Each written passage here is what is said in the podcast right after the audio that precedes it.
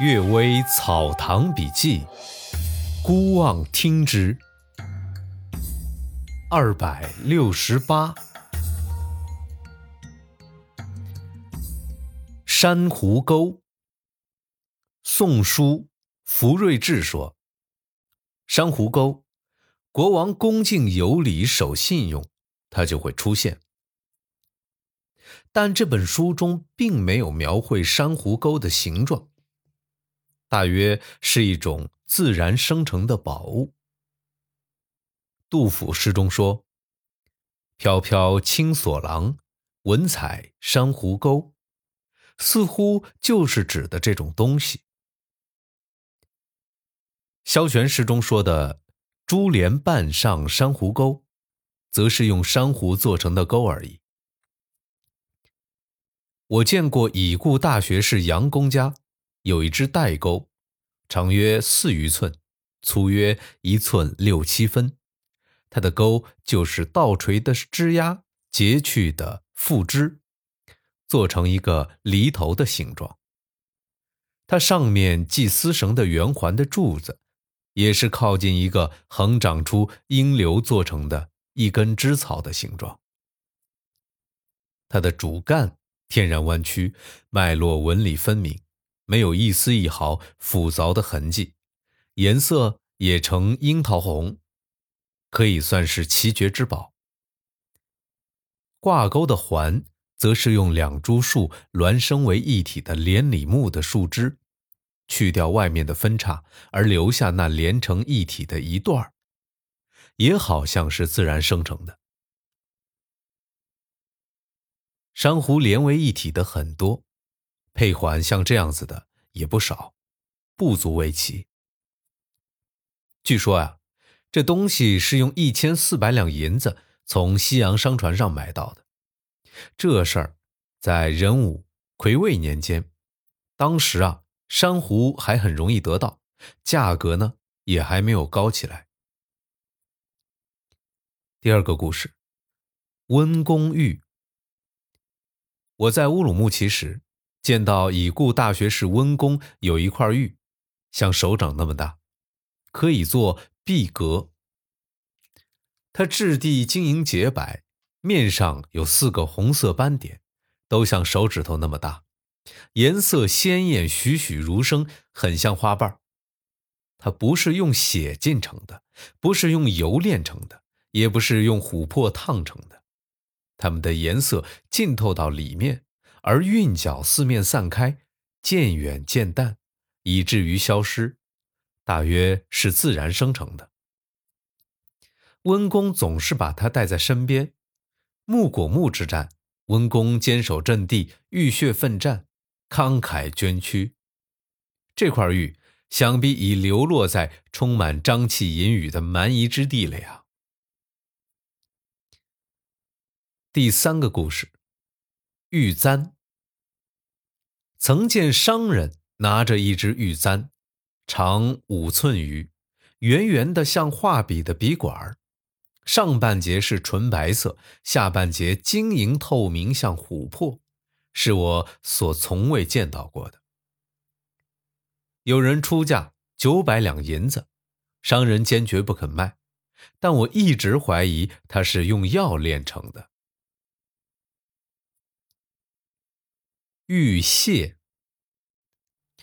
五十年前，我见董文克公家有一块玉屑，形体不大，但颜色纯白，没有一点斑瑕。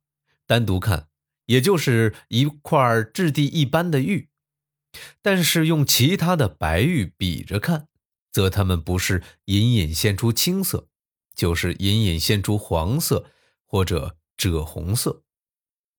没有一块是纯白色的，这才知道这东西的可贵。最近啊，我与户部尚书浙林提及此事，他说呀，董文克公在世的时候，偶尔遇上缺钱用，已以六百两银子转卖给他人了。王祖训孙，义都有个书生。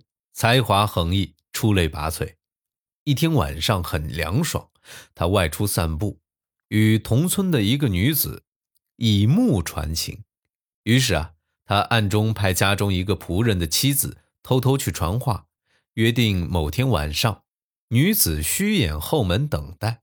到了这天晚上，书生躲躲闪闪出门，正当他暗中摸着墙壁往前走时，突然之间，火光一闪，像月亮一样明亮。只见一个凶神恶煞的鬼站在门口。这书生连滚带爬逃回去了，魂儿都吓得差一点吓掉。第二天到了私塾，私塾的老师忽然端端正正坐着，大声说道：“我辛辛苦苦积了一些小阴德，应该有一个孙子考中科举。”他为什么要翻墙钻洞与人私通，自己毁坏自己的前程呢？幸亏啊，我变换成恶鬼的形状把他阻止住，不至于让他从名籍中消除啊。但中举也要推迟两科。你接受了人家的报酬，教育人家的子弟，为什么不加管教到这个地步呢？老师说完。自己开始打自己的脸，打了十几下，然后昏迷倒地。家里人正在灌水救治，住宅内仆人的妻子也打起自己的脸来，说：“你三代人都在我家做奴仆，难道和那些今天在东家做、明天在西家做的奴仆一样吗？小主人胡作非为，你应当加以劝阻。如果他不听，”则应该告诉主人，你反而讨好他，稀图赏钱，差一点误了他的终身，这难道不是负心的行为吗？以后再不悔改，我就要你的命！说完，这女人也昏迷倒地，过了好久才苏醒。我的学生李南健曾亲眼见到过这件事情，祖父父亲积德是这样的艰难，子孙们要败坏他。又是这样的容易，祖父父亲对于子孙又是这样死了还不忘记，每个人难道不应该好好想一想吗？然而南建说，这个书生终身也没考上举人进士，潦倒而死，大约是浪荡而不肯回头，他的祖父也无可奈何吗？或者是因为他祖父附在老师身上，又附在仆人妻子身上，而不附在孙子身上，也不附在儿子身上，是对儿孙有溺爱之心，所以终究不能对孙子加以严惩吗？罗生招狐妾，狐狸精是人们所害怕的，但有一个罗生。读小说杂记很多，见里面总是说狐女如何美丽，恨不能遇到一个。近郊啊有一座古坟，人们说这里边有狐狸，又说常常有人与那里的狐女亲热。于是啊，罗生来到洞穴之前，摆上礼物祭品，投进一封书信，请求狐女与他结婚，并说。要是狐狸小姐们都已经嫁人，或者看不起自己，认为粗蠢，配不上狐狸小姐们的丈夫，则请求赏一个漂亮的婢女用作小妾，同样是感激不尽的。罗生拜了几拜，将书信丢下，然后回家。几天过去了，一点动静都没有。一天晚上，他正独自坐着，凝神思念。忽然有一个美貌女子出现在灯下，很妩媚的笑着说：“主人感激你的盛情，选定今天是个吉日，派小婢三秀来做你的小妾，希望你收留。”接着，这女人行礼叩头拜见，然后凝眸侧身站立，妖媚横生。罗生欣喜欲狂，就于当晚同寝。以为就是与仙女共寝，快乐也不会超过了。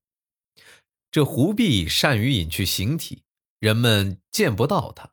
即使罗生远远在别处睡觉，她也会伴随，更加满足了罗生的心愿。只是啊，这女人非常贪吃，家中的食物多被她偷吃掉了，食物不够，她就偷衣服器具，卖钱再去买。也不知是谁替她操办，估计啊，这女人有同伙一起来。因为这些事情，因为这些事情，啊，罗生稍微开始斥责她，但她妖媚的体态、温柔的情意，总使罗生心神荡漾。他即使低着眉头望一眼，也会使罗生消气。而且啊，他淫荡不同寻常，挑逗迷惑罗生，花样百出，日以继夜，没有停止的时候，还是不能满足。罗生的家业因此衰落，身体也因此拖垮，久而久之，更加疲于奔命。这女人时时发出怨言，渐渐产生矛盾，于是两人互相仇视起来。他引来同类，大肆捣乱作怪。罗生一天也过不下去，只好请正一真人来惩治。胡必现出形体。针锋相对的为自己辩护。最初是因为他的再三请求我才来的，本就与私奔不同。同时，我也是奉主人之命与他成亲，不属于苟且结合。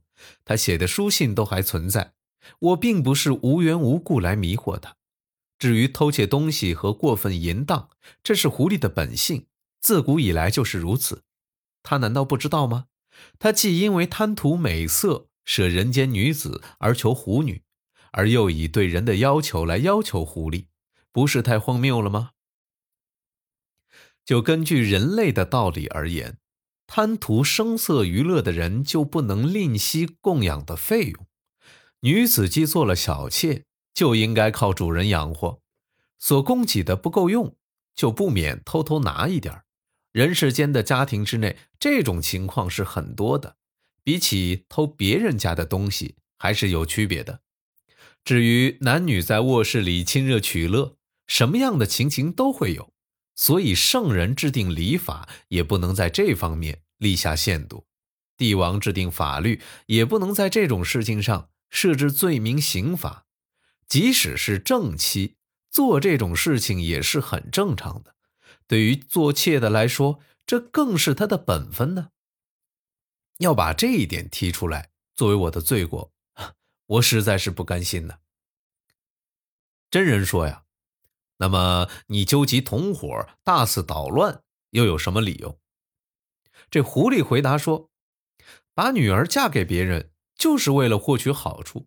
如果得不到满足，就聚集一伙人去吵闹。这种情况不知有多少，没听见有人来判他们的罪。现在竟要判狐狸的罪吗？”真人低头啊，思索了很久，然后对罗生笑着道：“你这真可以说是主动追求什么，结果就得到了什么，还有什么好埋怨的呢？我老了，不能驱使鬼神来干预人家家中的男女之事。后来啊，这罗生家贫如洗，自己也一病而死。”感谢各位收听今天的《阅微草堂笔记》，祝大家早安、午安和晚安。